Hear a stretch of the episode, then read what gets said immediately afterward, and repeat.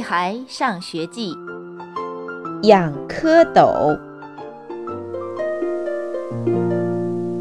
妈妈长大了，不对，应该说妈妈勇敢了。她第一次看到癞蛤蟆，晕过去了。可现在，她已经能镇静地盯着它五分钟，然后才大声尖叫。我可不想把妈妈训练成勇敢的妈妈，因为那会经过若干次尖叫的重复，我和爸爸一定会疯掉的。这一次，我收留了一只小蝌蚪，它是癞蛤蟆的孩子，可它和癞蛤蟆长得一点都不一样。它很可爱，黑色的圆头，长长的尾巴。像一个游动的逗号。还好，妈妈的反应不大，她只是皱着眉头打了几个哆嗦。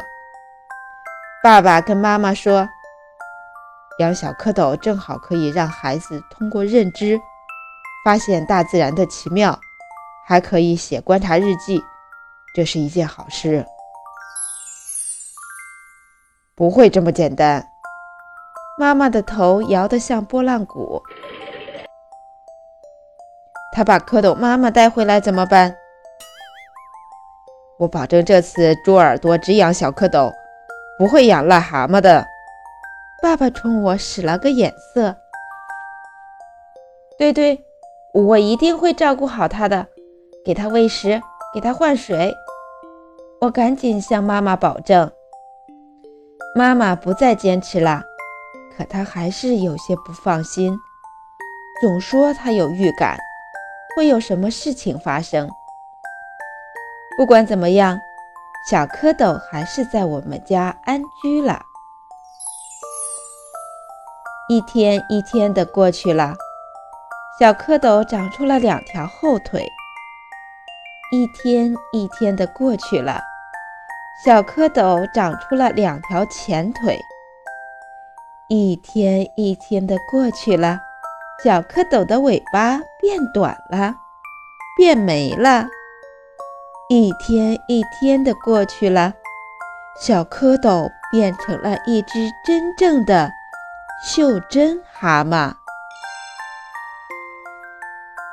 你你确定它不是青蛙？妈妈离得远远的，肯定是癞蛤蟆。爸爸拿着放大镜，很认真地观察了半天。该喂它吃什么呢？当它是小蝌蚪的时候，它吃鱼虫；当它是大蛤蟆的时候，它吃蚊子和昆虫。可现在它只是一只小小的蛤蟆，它吃什么呢？它真的太小了，比蝌蚪没大多少。和蝌蚪不同的是，它模样变了，不会跳了，而且会跳了。我带小蛤蟆去妈妈房间给它看时，它从小瓶子里跳了出来，不见了。什么？妈妈抱着头大叫。它那么小，不仔细看都看不见。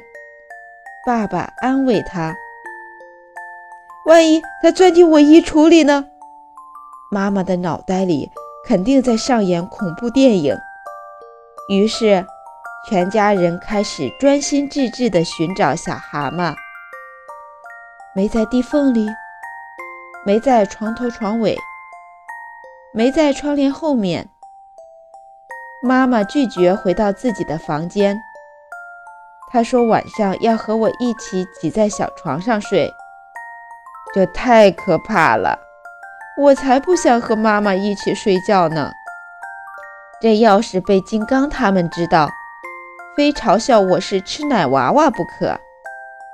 没想到，找到小蛤蟆的竟然是 E.T。原来它藏在花盆里，它身上的颜色和泥土很像，怪不得我们找不到呢。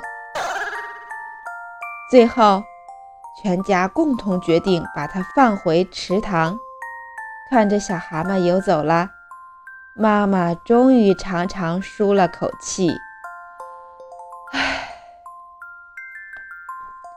亲爱的宝贝们，本章节到此结束，再见。